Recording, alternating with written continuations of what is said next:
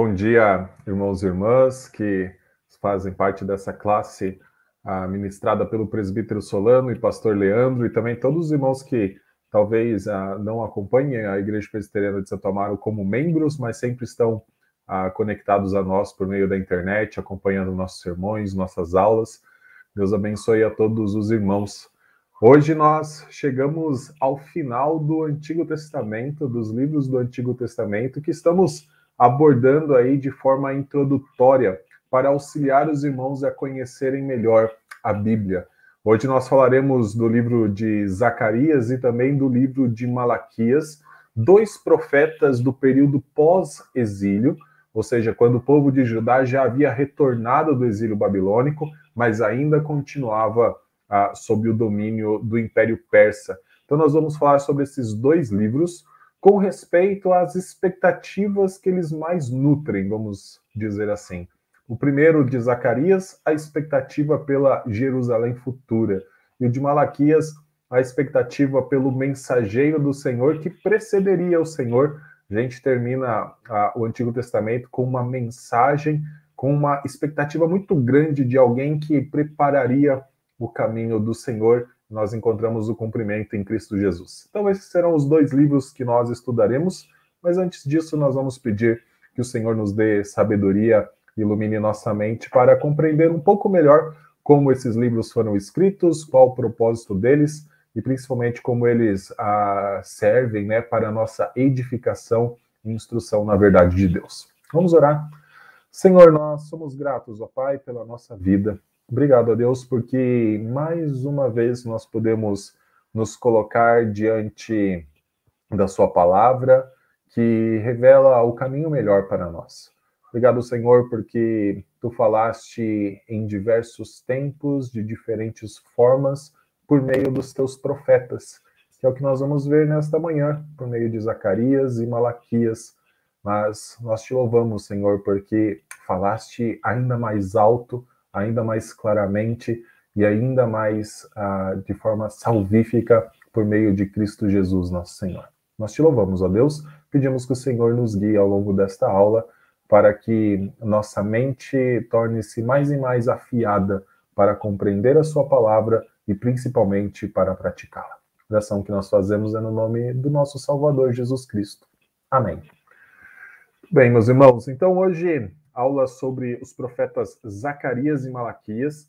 Eu gosto muito de falar sobre esses profetas, na verdade, sobre os doze profetas menores, porque eles foram, ah, todos eles reunidos né, ali com, como esse conjunto, num período ah, muito importante para Israel, que foi o período em que Israel não tinha rei sobre si, né?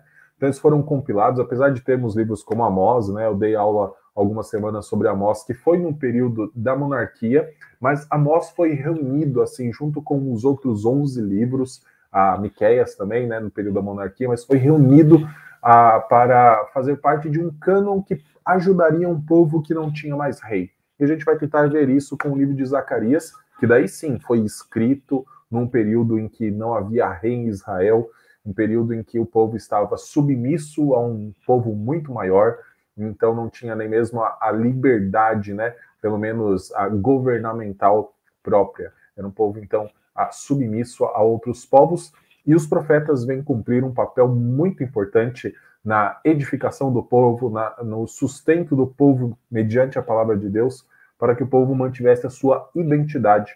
É isso que a gente vai tentar ver tanto com Zacarias quanto com Malaquias. Então, começando com Zacarias, nós vamos falar a respeito da autoria deste livro e depois também um pouco da data. Vamos dedicar um pouquinho a, com a autoria, porque Zacarias a, é um dos profetas com mais informações a respeito dele mesmo.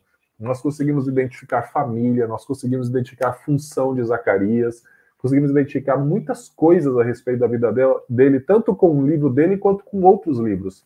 Os irmãos tiveram aula sobre Esdras e Neemias com o reverendo Leandro, e ele ah, mencionou né, que esse é o período em que Zacarias e Ageu, ali ah, no, por volta do sexto século, profetizaram, e autores depois, né, como Neemias, por exemplo, falaram a respeito deles.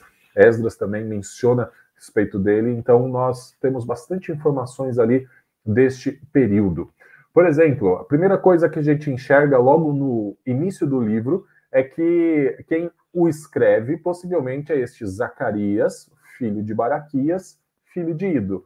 Então é o profeta que nós temos em mente. Acredito que realmente foi ele tanto que ah, entregou a mensagem profética, né, então de forma oral, por meio da pregação da palavra de Deus, mas também foi ele que escreveu esse livro, e nós temos uma razão do porquê Zacarias escreveu esse livro. Porque Zacarias ele fazia parte de uma família sacerdotal, ele era um sacerdote, e era muito comum que as pessoas que estavam ali vinculadas ao templo tivessem também a prática de escrever muitas coisas, né? Então, muito do que foi preservado a respeito da história de Israel foi mantido justamente pelos sacerdotes.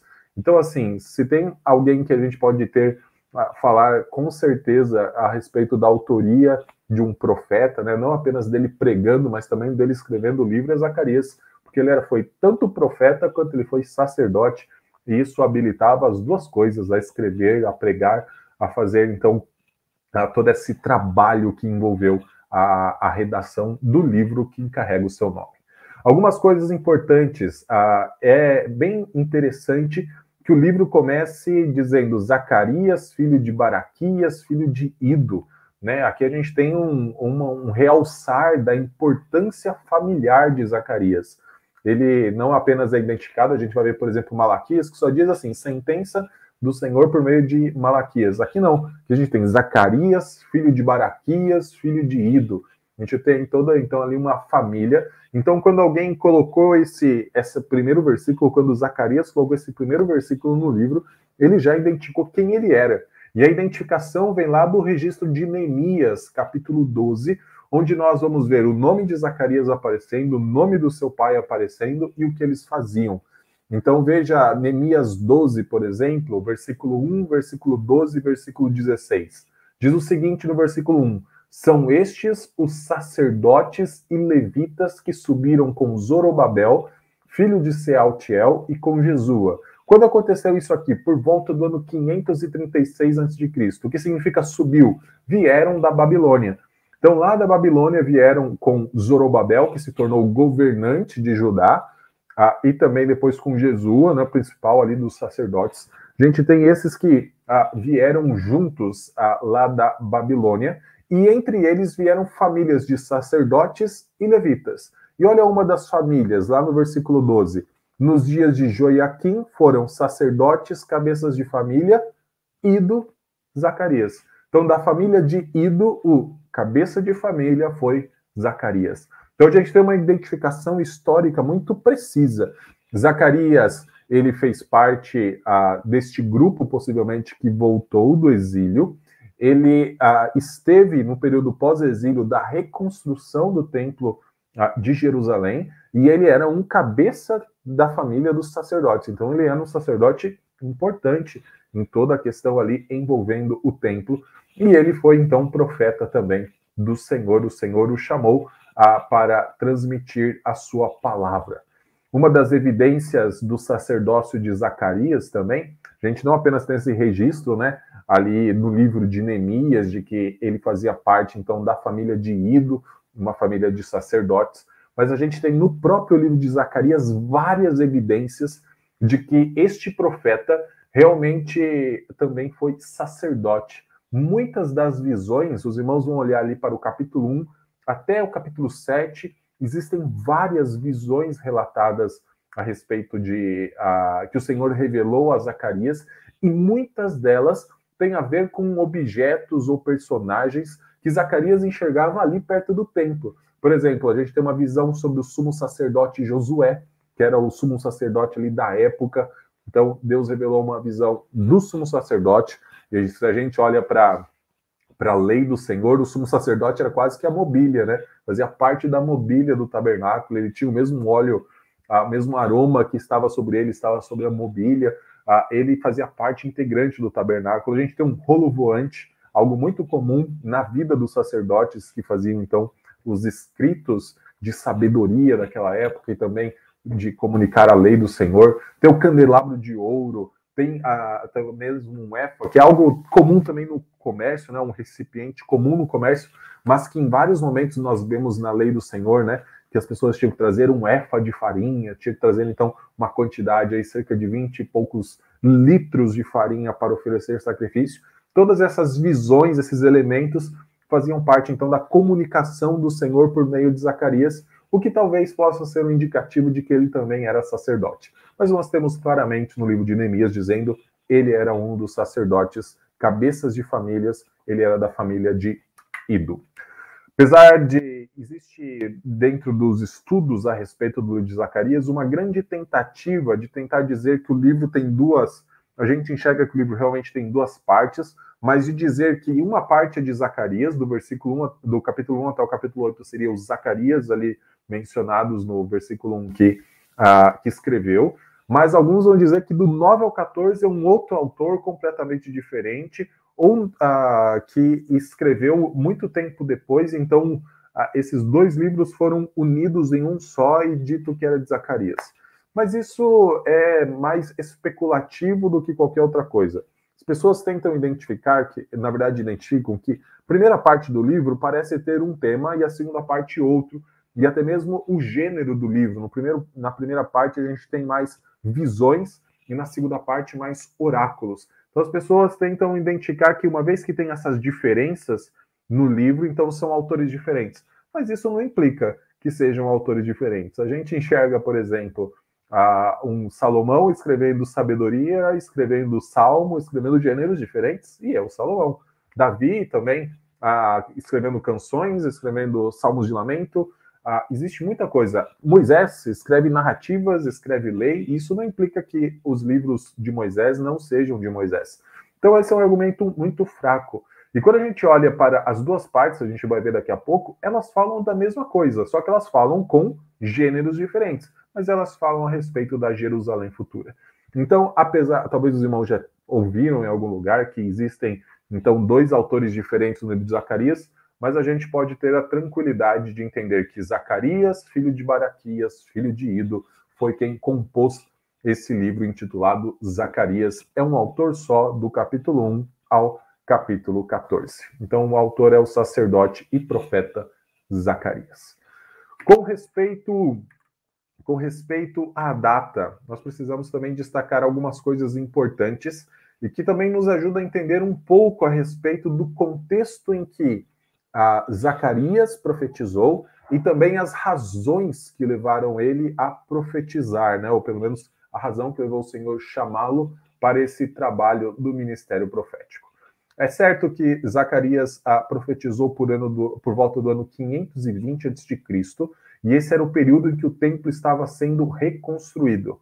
Então, em 539, só para a gente ter uma cronologia dos eventos, em 539, a Ciro, então imperador, né, rei persa, ele emitiu um decreto que possibilitava que o povo judeu que estava na região da Babilônia retornasse para Jerusalém. E nesse mesmo decreto ele permitiu que o povo reconstruísse o templo. Então, em 536, vem uma leva de pessoas. A, na verdade, existem vários momentos em que o povo judeu vem da Babilônia para Jerusalém, uma delas aí é por volta do ano 536, com Zorobabel, com o próprio, possivelmente o próprio Zacarias veio nessa época. E eles então chegam a, a Jerusalém e uma das coisas que eles fazem é reconstruir o templo. Só que em vários momentos a obra é interrompida. Quer seja porque o povo tinha outras preocupações, quer seja porque muitas vezes o, os inimigos né, ao redor, os povos que ficaram ao redor de Jerusalém, é, traziam alguma pressão externa, né? comunicavam que o povo que estava construindo o templo iria se rebelar, então o rei persa mandava parar a obra. Então, em vários momentos, a obra é interrompida. E Zacarias tem um papel muito importante na retomada e na construção, então, na reconstrução do templo. Alguns versículos, só para nós nos situarmos um pouco melhor a respeito desse papel que Zacarias teve na reconstrução do templo.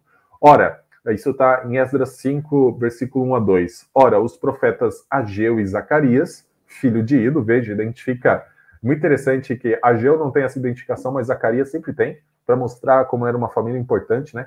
Zacarias, filho de Ido, profetizaram aos judeus que estavam em Judá e em Jerusalém, em nome do Deus de Israel, cujo espírito estava com eles. Então se dispuseram Zorobabel, filho de Sealtiel, e Jesua, filho de Josadaque, e começaram a edificar a casa de Deus, a qual está em Jerusalém, e com eles os referidos profetas de Deus que os ajudavam. Então, aqui nesses dois versículos de Esdras, nós temos então um, um, mostrar de como a obra foi feita, né? E nesse mostrar de como a obra foi feita, a participação primeiro de Ageu. Ageu deve ter precedido Zacarias aí cerca de alguns meses, ah, no máximo um ano, o ministério. Em um momento, esses ministérios até mesmo ah, se dão de forma simultânea, é o que Esdras parece nos mostrar aqui no versículo 1 e 2, mas parece que Ageu começou um pouquinho antes. E os dois tiveram então esse papel de animar o povo, né? De animar o povo a, a, a reconstruírem o templo. Veja que ele fala que esses dois profetas profetizaram aos judeus que estavam em Judá e em Jerusalém, em nome do Deus de Israel, cujo espírito estava neles, com eles, né? Então a gente tem eles profetizando e olha o resultado. Então se dispuseram Zorobabel e Jesua e começaram a edificar a casa de Deus. Então eles têm um papel no início da edificação, mas eles vão ter um papel também na retomada, quando várias vezes essa, essa obra foi interrompida, quer por pressão interna, quer por pressão externa. Veja aqui nesse, nesse texto ah, que também mostra esse período então em que a obra ficou estanque, né, parada por muito tempo. Os anciãos dos judeus iam edificando e prosperando em virtude do que profetizaram os profetas Ageu e Zacarias, filho de Ido. Edificaram a casa e a terminaram segundo o mandato do Deus de Israel e segundo o decreto de Ciro, de Dario, de Ataxerxes, rei da Pérsia. Então a gente tem aqui que ah, muito do que o templo se tornou, né, ou pelo menos ah, a razão do templo ter chegado até o final, ter sido concluído, foi por conta do ministério de Ageu e Zacarias.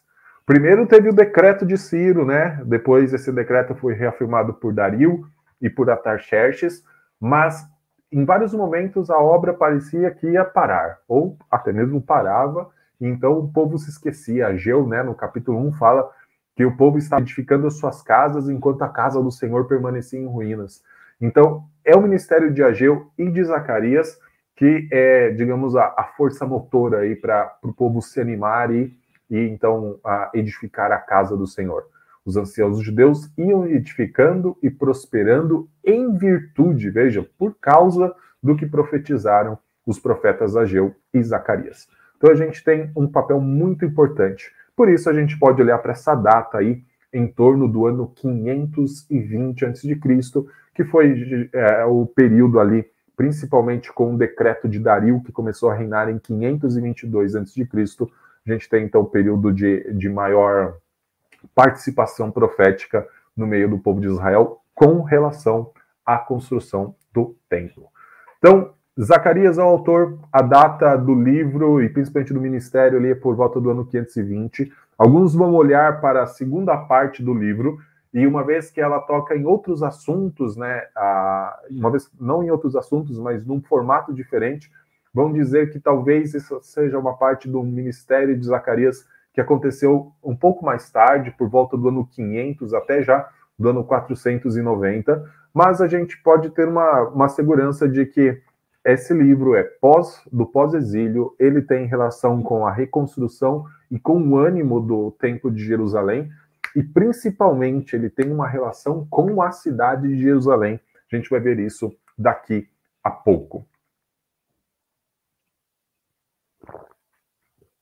Para a gente entender um pouco o que estava acontecendo naquela época, nós precisamos olhar para esse domínio da Pérsia. Aqui embaixo tem um mapa, já vou comentar algumas coisas sobre ele, mas algo que eu gostaria de destacar antes de falar sobre o domínio da Pérsia é falar a respeito do que acontecia em Jerusalém uma vez que estava sob o domínio da Pérsia.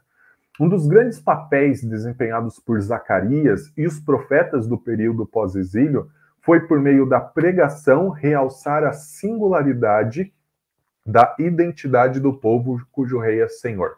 Deixa eu explicar um pouco o que eu quero dizer com isso. Quando nós olhamos para esse ano 520, né, que foi o período em que Zacarias então profetizou, nós enxergamos que ah, o povo tinha voltado do exílio, o povo estava reconstruindo o templo e a cidade, e esse povo não tinha rei. Esse povo era governado por Zorobabel, né, governador, não rei, governador de Judá, que precisava responder às autoridades persas que estavam espalhadas ao longo do império, principalmente ali na região de Persépolis e Suzã. Então, são os dois uh, centros do Império Persa, principalmente essa cidade de Suzã. A gente ouve falar muito dela né, no livro de Esther. Mas o povo estava sem rei.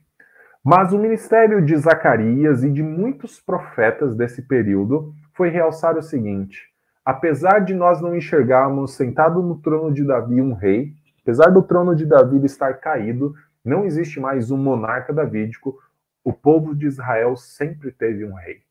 O povo de Israel sempre teve alguém que o governasse. E esse povo sempre foi governado pelo Senhor. Eu tive a oportunidade de pregar no domingo passado, no Salmo 79, que é um salmo que lamenta a destruição de Jerusalém por causa da invasão do Império Babilônico. E esse salmo ele termina, ah, depois de descrever uma, uma rotina muito dolorosa, né, de invasão, de mortes, de sacrilégios contra o templo, ele termina dizendo assim: Porém, nós, povo do teu pasto, né? Então, o, o salmista dizendo: Nós, povo do teu pasto, proclamaremos a sua graça de geração em geração e louvaremos o Senhor para todo sempre.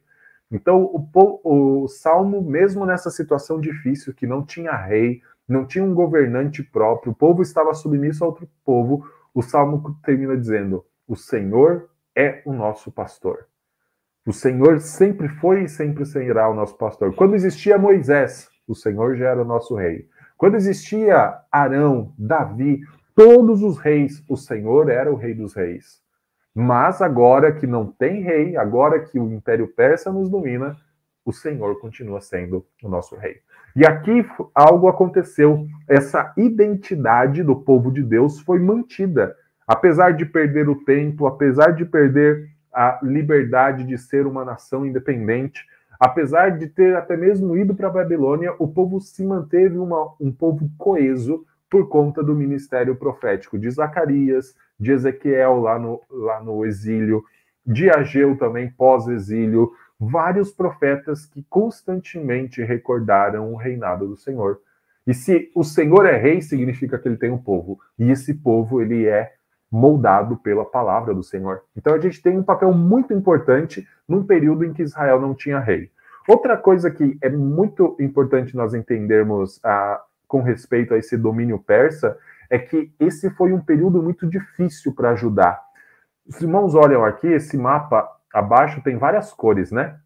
A cor ah, ah, ali rosa para um vermelho era o, o primeiro ah, território do Império Persa. Veja que então se torna essa cor mais amarela, né? O vermelho com o amarelo. É a primeira expansão do Império Persa, que acontece no ano que envolve aí o ano 539 também, quando a Ciro conquista a região da Babilônia e também libera então o povo judeu ao voltar de Jerusalém. Depois tem esse, essa parte verde, que é a parte que está sendo conquistada pelo Império Persa justamente na época em que Zacarias começa a profetizar. Agora imagina o seguinte: para o império continuar crescendo, veja que depois ainda se espalha, né? Na época de Esther, que já é no século V, o Império Persa tenta alcançar a Macedônia e a Grécia, tem várias derrotas lá e começa a recuar. Mas a gente enxerga que Nesse período de Zacarias, por volta do ano 520, o Império Persa ainda está se expandindo. E para manter-se um império desse tamanho em franca expansão, é necessário um financiamento de uma máquina de guerra muito grande. Então a gente olha lá para Esdras 4:13 e um dos medos ah, dos inimigos, né, não medo, mas uma das estratégias dos inimigos é dizer que se Jerusalém fosse reerguida, o povo pararia de pagar impostos. Então, se o povo não pagasse impostos, o Império Persa não iria para frente. Isso fazia com que os, os reis persas interrompessem a obra tanto do templo quanto de Jerusalém. Então, foi um período muito difícil, o povo passava por extrema dificuldade financeira, justamente por conta das guerras persas. Então, apenas para a gente entender o seguinte: imagina uma situação econômica difícil, imagina a gente olhar para o trono que sempre foi ocupado pelos descendentes de Davi, agora vazio, não há mais rei Israel. Imagina a gente precisar continuar animados em reerguer um templo, reconstruir uma cidade e continuar caminhando. Zacarias encontra esse contexto de desânimo e a pregação dele vai então apontar por uma direção muito maior que tem a ver com o que a gente vai chamar de a glória futura de Jerusalém. Qual é o objetivo do livro, então, já que este é o contexto, né? Esse contexto ah, de desânimo espiritual acarretado por falta do rei de Israel, né? O povo não está mais livre, e também por essa extrema carga de impostos sobre a nação de Judá. O objetivo do livro é fortalecer aqueles que estão ah, passando por ah, um esfriamento espiritual, vamos dizer assim. Como visto, o período marcado pela profecia de Zacarias foi muito difícil para o povo de Judá. Tanto a pressão externa, ou seja, os persas, quanto o acomodamento interno, uma religião que parecia mais pragmática do que verdadeira, levaram o povo ao desânimo, fazendo com que até mesmo a obra da reconstrução do templo fosse interrompida. Este, então, é o contexto. Então aparece o profeta e o seu livro como uma resposta ao esfriamento espiritual da nação.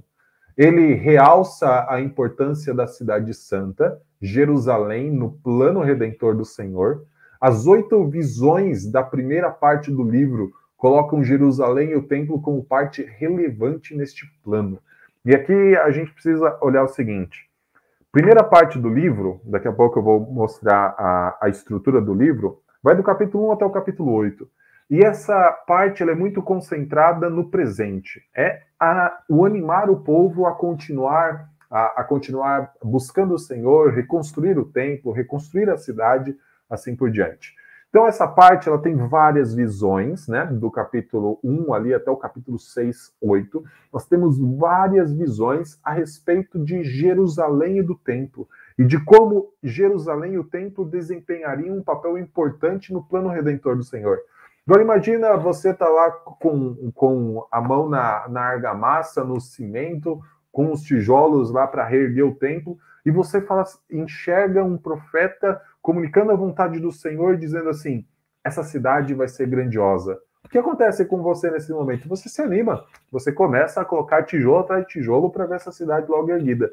Então, esse é o papel de, de Zacarias com o livro. Ele aponta para um futuro glorioso de Jerusalém, e ele, então, por meio desse futuro glorioso revelado pelo Senhor, ele, então, anima o povo a continuar, por exemplo, reconstruindo o templo.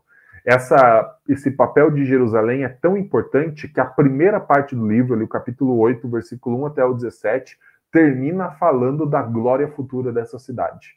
Jerusalém teria um papel importante na obra redentora do Senhor. E a primeira parte, que está falando sobre o presente, que está tentando animar o povo a, a reerguer a cidade, então termina apontando para esse futuro glorioso da nação de Israel. A segunda parte da, da cidade de Jerusalém. A segunda parte do livro fala da santidade futura da cidade. E essa santidade só é devida porque o rei está presente. Meus irmãos, e aqui é, é daqueles textos que você lê, assim, pelo menos a gente que estuda alguns outros livros, por exemplo, eu, eu menciono muito Salmos, né, que é, que é o meu principal livro de pesquisa, você enxerga que essa presença do rei sempre esteve na expectativa do povo. O livro dos Salmos, eu já falei aqui um momento, ele é moldado, cada estrutura do livro termina falando sobre o rei. Cada ponto do livro fala de um rei que não existia naquela época, mas sempre esteve na expectativa do povo a chegada desse rei. E a chegada desse rei para Zacarias tornaria a cidade santa, tornaria o povo de Deus santo, e a gente olharia tanto que essa santidade seria tal que outros povos viriam até Jerusalém. E agora imagina um povo que está, voltando para o contexto de Zacarias, imagina um povo que está reconstruindo o templo, está reconstruindo a cidade, e enquanto reconstroem, os outros povos zombam. Enquanto reconstrói, os outros povos se, uh, sempre faziam a pergunta: onde está o Deus de vocês? Mas aí esse povo tem essa promessa de que a cidade não apenas será gloriosa, de que a cidade não apenas uh, terá toda essa proeminência no plano redentor de Deus, mas outros povos virão até essa cidade. Os povos que zombam um dia virão até esta cidade. Qual é o ânimo para você ir lá e pegar os tijolos, né, pegar as pedras, a madeira e reconstruir tudo? Eu acho que isso injeta, né, dá um, um, um impulso aí para essa obra de reconstrução. Então, a primeira parte, ela está falando a respeito desta ideia de reanimar o povo. Esse é o objetivo do livro, e é reanimar o povo com um olhar no futuro. Afinal, conhecer o futuro prometido por Deus, porque é um futuro certo, né? Se Deus prometeu, é o futuro certo. Isso traz uma mudança em nossas ações no presente. Os apóstolos falaram muito a respeito disso. Uma vez que nós sabemos como é o futuro, muda desde o presente. Já faz as adequações na vida e segue adiante. Eu te coloco nesse final desse parágrafo o seguinte: tanto a primeira como a última parte do livro são encerradas com os povos vindos a Jerusalém buscar o favor do Senhor. Os irmãos podem olhar isso no capítulo 8, versículo 22 e no capítulo 14, versículo 16. Os povos afluirão até Jerusalém para então buscar o favor do Senhor. Jerusalém se torna o centro novamente, né? A cidade que está em ruínas se torna o centro, então, a, da, do plano redentor de Deus, até mesmo para os gentios. Então, esse é o objetivo do livro: reanimar o povo que estava passando por um esfriamento espiritual. Qual é a estrutura do livro? A estrutura é dividida em duas partes, né? Primeira parte, nós podemos chamar de um encorajamento por meio de visões para o presente. Ela vai do capítulo 1 até o capítulo 8. Então, essa primeira parte, primeiro ela tem uma rápida introdução, né, falando a respeito de Zacarias, falando a respeito então do que eram as suas visões. E então, a partir do versículo 7, começam oito visões. Então, são oito visões a respeito, por exemplo, do templo, a respeito da cidade, a respeito do Efa, a respeito de Josué, o sacerdote, a respeito do rolo voante. Ele vê cavalos de diversas cores que são utilizados como pelo apóstolo João em Apocalipse. Então são várias visões e todas elas têm um objetivo: reanimar o povo.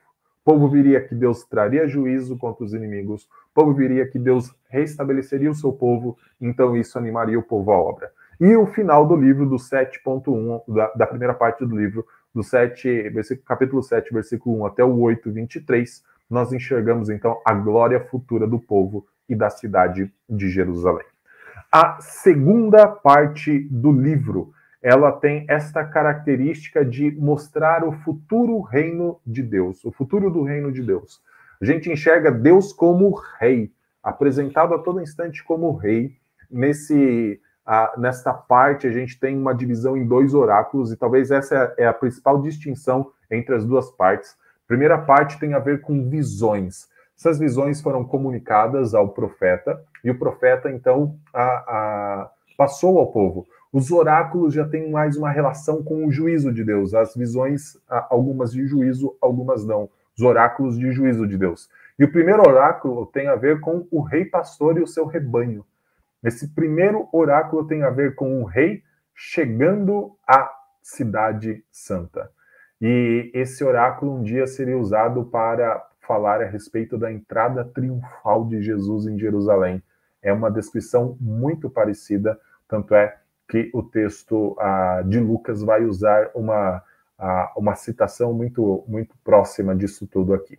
O segundo oráculo tem a ver com a purificação do povo. Uma vez que o rei chegou, né, do capítulo 9 ao 11, então esse rei também purifica o povo de Jerusalém e também dá à cidade a sua glória. Então a gente tem aí duas partes nessa última parte do livro. Então uma estrutura ah, dupla aí do capítulo 9 ao 14 e antes do capítulo 1 ao capítulo 8. Como Zacarias eu termino essa parte sobre Zacarias fazendo essa pergunta que eu fiz em algumas outras aulas. como Zacarias contribui com a história maior. E qual é a história maior? É a história da redenção. Como então esse profeta nos ajuda a entender um pouco mais a história da redenção. Primeiro, nós precisamos enxergar que o retornar do exílio foi apenas uma pequena experiência que aponta para o maior ato redentor de Deus. Então, quando o povo voltou do exílio, é possível que o povo, num primeiro momento, tenha ficado extremamente feliz, dizendo: agora sim o Senhor vai julgar os nossos inimigos, o Senhor ah, está trazendo a libertação ao povo de Israel, e o Senhor então vai caminhar para sempre com o seu povo. Só que daí o povo chega em Jerusalém e os inimigos começam a desmotivá-los. E eles começam a se preocupar mais com outras coisas. E a gente enxerga que não tem rei em Israel, e o Senhor, então, ah, é, não, não tem um representante no meio do seu povo.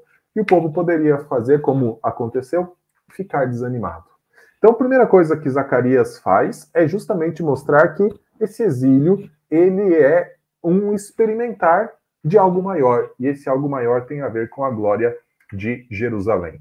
Jerusalém ainda estava sendo reconstruída e o templo reerguido. Mesmo após serem uh, completados, o povo deveria aguardar por uma glória ainda maior. Essa seria acompanhada pela chegada do rei pastor. Então, o povo que reergueu tudo não poderia agora se acomodar e acreditar que está tudo pronto. Não, eles deveriam esperar por algo ainda maior.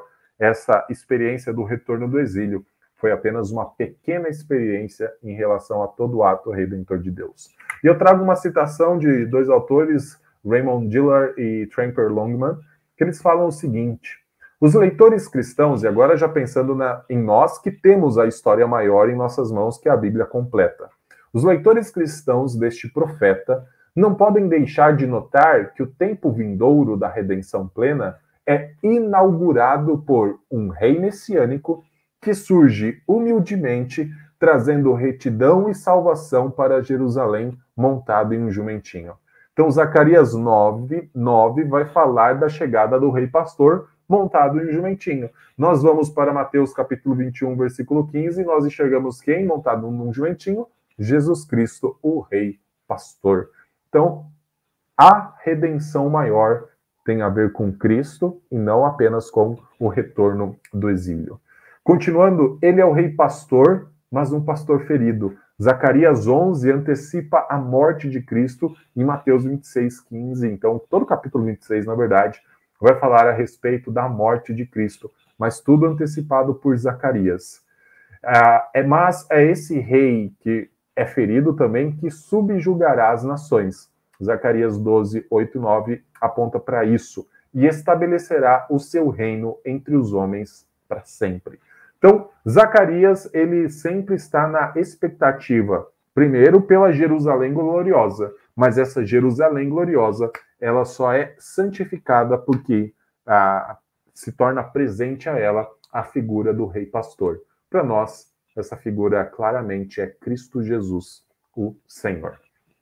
Então, aqui uma rápida introdução ao livro de Zacarias nós vamos agora olhar rapidamente para o livro de Malaquias. E falando sobre o livro de Malaquias, enquanto o livro de Zacarias tem a ver com essa ideia a, da expectativa né, de uma Jerusalém gloriosa por conta da presença do seu rei pastor, Malaquias nutre a expectativa pela chegada do mensageiro do Senhor, que nós que temos a história maior, né, conhecemos a história maior, sabemos que esse mensageiro é um mensageiro que antecipa a vinda do rei pastor. Vou falar um pouquinho mais sobre isso daqui a pouco.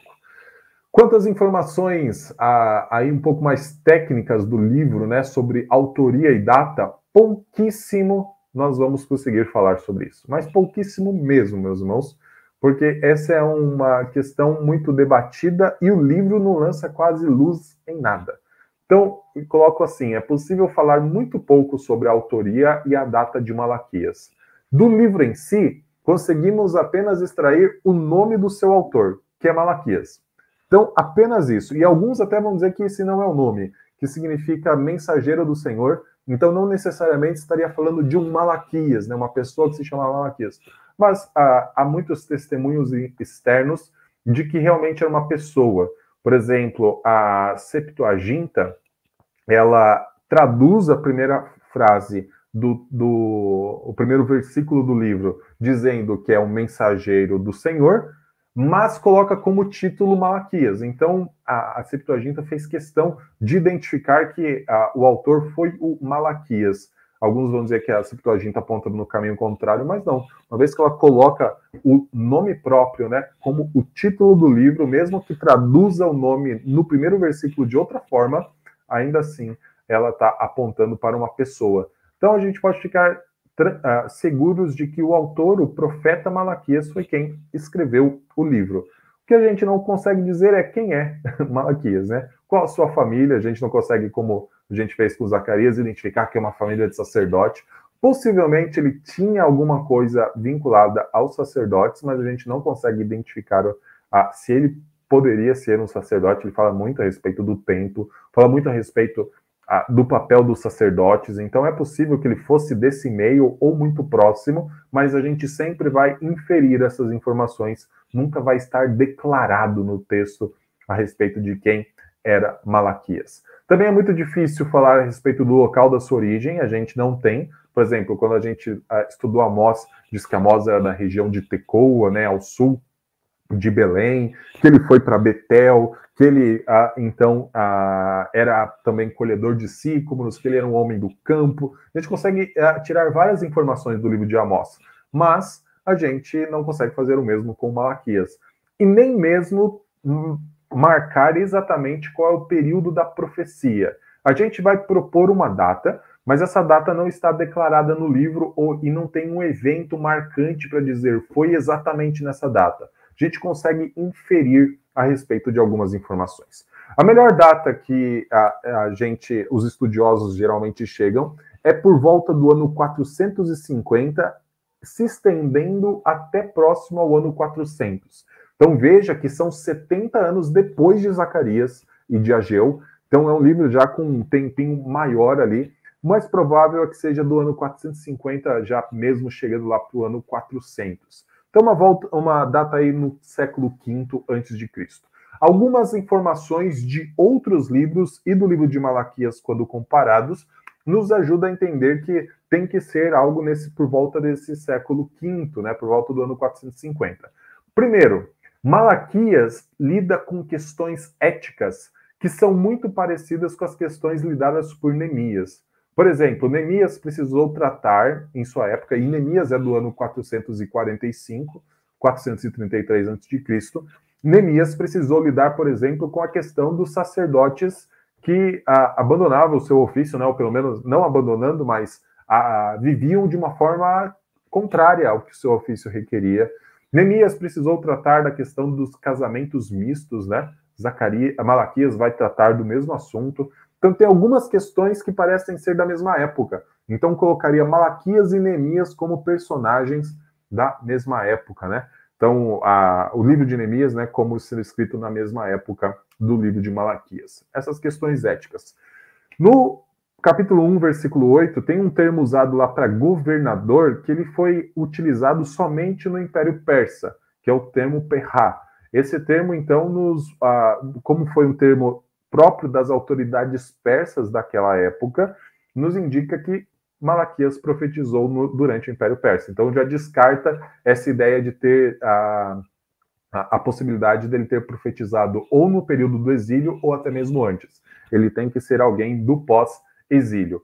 E a gente enxerga que o templo já está reconstruído. Malaquias fala a respeito do templo reconstruído, o que coloca ele para frente de 520, por exemplo, que é o período de Zacarias. Ele então tem que estar aí no século V, o mais provável aqui, já bem próximo aí ao ano 400 antes de Cristo. Alguns vão dizer que não é possível ele estar no ano 400 antes de Cristo, porque ele não menciona nem Neemias, ele não menciona Ezra, não menciona esses personagens. Se ele fosse depois de Neemias, possivelmente ele mencionaria Neemias. Mas isso também não é um argumento para dizer que ele tem que ser antes de Neemias, porque todo o Novo Testamento é depois de Neemias e nenhum menciona o nome de Neemias. Ah, fazem alusões ao período de Neemias, mas não menciona o nome desse Neemias. Então, isso não é um argumento. Então, a gente fica aí com uma data ou da época de Neemias ou um pouco para frente até mesmo de Neemias. Então a gente tem pouquíssima informação sobre autoria e data, mas a gente consegue pelo menos localizar Malaquias como sendo um profeta da época do pós-exílio, com o templo já reconstruído, com o povo já devendo viver de uma forma muito mais alinhada ao Senhor, mas que infelizmente acaba por se afastar. E eu coloco isso no objetivo do livro. O livro de Malaquias deve ser visto como um alerta ao povo de Judá para não retornarem ao erro que outrora os havia levado ao exílio. Novamente, a questão central desse livro, como de outros, era da aliança com o Senhor. Malaquias 1, de 2 a 5, vai dizer isso mesmo. Pense o seguinte: esse povo ah, judeu, há 70 anos antes, já estava retornando do exílio. Mas antes ainda, 150 anos antes de Malaquias, tinha ido para o exílio. E a razão do povo ter ido para o exílio é que o povo se afastou do Senhor, começou a quebrar a lei, começou a quebrar a aliança. E agora Malaquias está vendo o mesmo padrão se repetindo.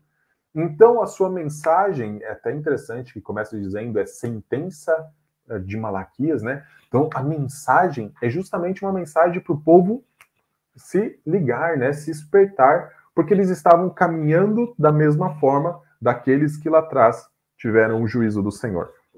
Então, a Malaquias tem essa ideia de um alerta, né? Na verdade, todos os profetas têm a ideia do alerta carregados em si, né? Porque se nós olharmos para todo o ministério profético, ele basicamente acontecia quando? Quando o povo de Israel estava se distanciando do Senhor. Elias, o povo de Israel estava seguindo Acabe, Jezabel, adorando Baal. Eliseu, algo semelhante. Depois a gente olha para Amós, Miqueias, todos esses profetas sempre em períodos em que a nação está se distanciando do Senhor. Ah, geralmente, quando o órfão, a viúva e o estrangeiro estavam sendo oprimidos. Então a gente tem muito de um. Quando o povo se afasta da aliança, surge um profeta para alertar e para fazer voltar. Inclusive, a, o livro de Segunda Crônicas diz né, que o povo mofava, né, o povo zombava dos profetas que o Senhor levantava para justamente alertá-los sobre a possibilidade do juízo de Deus. Então eu coloco que um dia vindouro Deus traria vitória aos que obedecessem sua lei, Malaquias 3, de 1 a 5 nos fala disso, e juízo contra aqueles que desobedecessem. Então, os dois últimos capítulos se iniciam com promessa de, de vitória para alguns que se alinhassem à lei do Senhor e de juízo contra aqueles que optassem pela desobediência. Diante da aparente impossibilidade da vida de Judá ser endireitada naquela geração, o livro contém a promessa do mensageiro que preparará o caminho antes da vinda do Senhor, para que o próprio Senhor não ferisse a terra com maldição. Então veja que tudo gira em torno dessa questão central que nós temos aqui. Vou até destacar rapidamente toda essa questão central da aliança com o Senhor.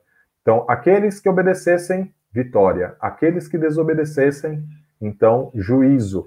E para o Senhor não vir contra o povo para ferir a terra com maldição, ele enviaria um mensageiro antes, para então preparar o caminho do Senhor, para converter o coração dos pais aos filhos e dos filhos ao pai, para então preparar né, toda a terra para a chegada que a gente viu lá em Zacarias do rei pastor. Então, o objetivo do livro é de um alerta para que o povo volte à prática adequada segundo a aliança. Estrutura do livro. O livro ele é, ele tem primeiro um cabeçalho, né, do versículo 1 a, até só no, no, versículo 1 tem ali o cabeçalho sobre a indicação do autor e do que se trata o livro, né, uma sentença, e uma conclusão que vai falar a respeito do mensageiro, do versículo 4 até o versículo 6 do quarto capítulo. O restante é composto de seis debates entre o Senhor, sempre mediado por, uh, intermediado por Malaquias, né? Então, as palavras do Senhor na boca do profeta e o seu povo. Então, o Senhor está sempre debatendo com o seu povo. Então, existe um debate sobre o amor e a aliança de Deus. Depois, um debate sobre o desprezo dos sacerdotes pelo Senhor. depois um debate sobre a quebra da aliança, debate sobre a justiça de Deus, sobre arrependimento debate sobre as palavras duras contra o Senhor. Como que é a estrutura de cada debate? Geralmente o Senhor fala o seguinte: Eu não demonstrei meu amor por vocês? E daí o povo responde: Mas no que o Senhor demonstrou seu amor conosco? Então o Senhor explica. O, o Senhor fala: Os sacerdotes estão me roubando ah, nos dízimos e nas ofertas. Daí o povo responde: Mas como os sacerdotes estão fazendo isso? Daí o Senhor explica. Então, essa é a relação do debate. O Senhor fala uma coisa, o povo faz uma resposta com uma pergunta, então o Senhor explica. E quando o Senhor explica, o Senhor sempre traz a ideia do julgamento que viria contra o povo. Então, essa é a estrutura do livro. Meus irmãos, caminhando para o final dessa aula, a gente precisa pensar em como esses livros ah, cumprem um papel fundamental ah, para a vida da igreja. Se nós pensarmos, hoje é o estudo a respeito do último livro do Antigo Testamento. Quando Jesus Cristo veio, a Bíblia, vamos dizer assim, que ele tinha em mãos, não era a Bíblia completa como nós temos, né? Jesus Cristo tinha o Antigo Testamento e nem em mãos ele tinha, né? Ele, ele consultava vamos dizer assim, no templo, né, nas sinagogas, onde a palavra do Senhor era lida. Os pais também, pela memorização, ensinavam ele. E assim a gente tem então que Cristo Jesus tinha em suas mãos 39 livros, não 66 livros. Os outros 27 foram escritos após a ressurreição de Cristo, então, por meio dos apóstolos e de todos aqueles que foram supervisionados pela autoridade apostólica. Mas então nós chegamos no livro de Malaquias. E o livro de Malaquias é o último livro, segundo a Septuaginta. Esse LXX aí que eu coloco, né, é algarismos romanos, que diz 70, né? Então a versão do 70 ou Septuaginta. É o último livro. No texto hebraico, que está a sigla aí TM, que é texto massorético, o último livro é o livro das crônicas. Ambos os livros, eles terminam com uma coisa que é certa. Então, quando o povo ali da época de Jesus estava lendo a Bíblia, quer eles estivessem lendo na versão grega, que é a Septuaginta, quer eles estivessem lendo na versão uh, do hebraico mesmo, uh, que é, na época era o texto consonantal, esse povo ele estaria lendo como última mensagem da sua Bíblia uma promessa a respeito de um rei muito maior do que todos os reis. Malaquias termina falando a respeito do mensageiro que precederia a vinda do próprio Senhor. Então a gente pensa assim: ele não está apenas falando do mensageiro, mas ele está falando de uma antecipação da vinda do Senhor. Quando a gente olha para crônicas, eu dei aula sobre o livro das crônicas, a gente ah, enxerga que ali existe um Davi idealizado, um Davi que os seus erros não são destacados ou realçados, mas um Davi que é quase perfeito. Então o povo termina ouvindo falar a respeito de um rei Davi perfeito. E daí a gente entra no Novo Testamento, todo um período em que o povo ainda não tinha rei. Mas então vem o rei dos reis e senhor dos senhores. Quatro gerações de silêncio, né? Se vamos pensar aí, se for no ano 400 a 450 que Malaquias foi escrito, o Senhor passou 400 anos sem falar por intermédio dos seus profetas. Ele vem a falar somente com João Batista. E então se ouve diretamente a voz do Senhor somente uma vez. Quando somente uma vez depois disso, quando no batismo de Cristo Jesus se ouve a voz do céu dizendo: "Este é o meu filho amado, em quem eu me comprazo". Então, publicamente naquele batismo, o rei pastor de Zacarias, o Senhor de Malaquias, precedido pelo mensageiro que prepararia o caminho, é revelado ao povo de Israel. Ele daria vida pelas suas ovelhas, mas ao terceiro dia da morte se reergueria o templo do seu corpo. Não mais o templo de pedras, mas sim o templo que é o corpo do próprio Senhor Jesus Cristo.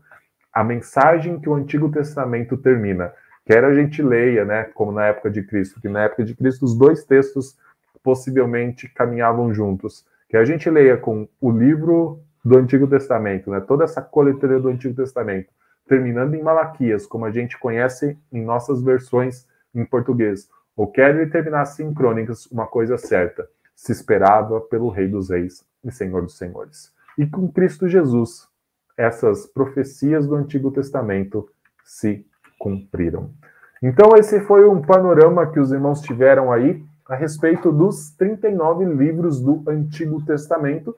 E agora, nas próximas aulas, inicia, será iniciada então a exposição dos livros do Novo Testamento. Nós esperamos que os irmãos ah, tenham aproveitado né, para conhecer o Antigo Testamento, que geralmente nós conhecemos um pouco menos que o Novo Testamento. E qualquer dúvida que os irmãos tiverem também, podem entrar em contato com conosco, professores. Nós sempre estaremos à disposição aí para responder qualquer dúvida, tanto do Antigo quanto do Novo. Que o Senhor abençoe esse período de estudos dos livros bíblicos, principalmente nutrindo em nosso coração mais e mais a vontade de conhecer mais a palavra do Senhor. Deus abençoe a todos, ótimo domingo e uma ótima semana.